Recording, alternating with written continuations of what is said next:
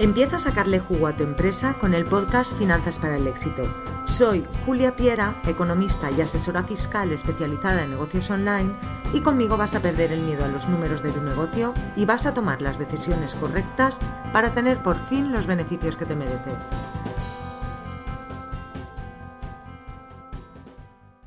Hola, bienvenido al podcast de Finanzas para el Éxito de Julia Piera.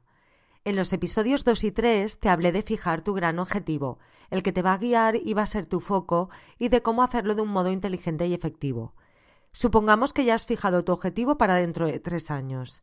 ¿Y ahora qué? Pues en primer lugar, debes comprobar que el objetivo cumpla todos los requisitos que dijimos en el podcast anterior que debía cumplir mediante el método SMART. Específico, medible, alcanzable, retador y delimitado en el tiempo. ¿Los cumple? Perfecto. Ahora tienes que desglosar tu objetivo en objetivos más pequeños. Si te has fijado, por ejemplo, alcanzar una facturación de 50.000 euros en el año 3, lo lógico sería dividirlo en tres subobjetivos de un año cada uno. Pasaríamos a determinar cuánto vamos a vender el primer año y el segundo. ¿Y cómo lo hago? Pues lo normal es que el primer año factures relativamente poco, que el segundo incrementes un poco más tu facturación y el tercero ya alcances el objetivo de los 50.000 euros. Cuando empiezas un negocio tienes una curva de aprendizaje tanto en el producto o servicio que ofreces como en lo que es la gestión de una compañía. Crear una empresa y pasar a ser jefe no es fácil y te va a requerir un aprendizaje.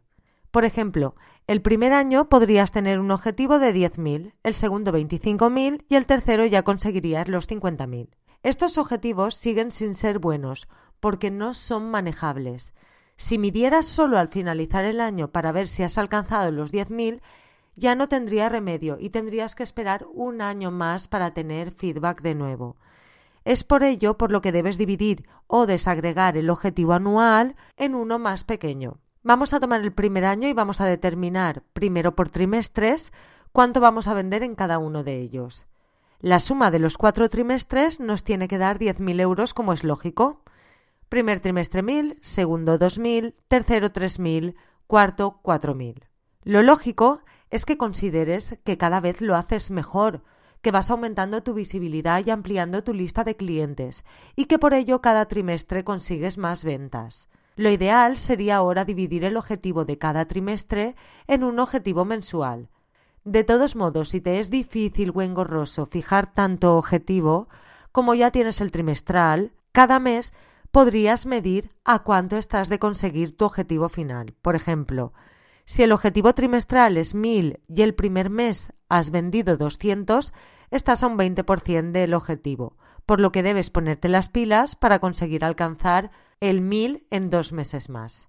Si pones objetivos mensuales te parecerá más alcanzable, más entendible y sobre todo más gestionable.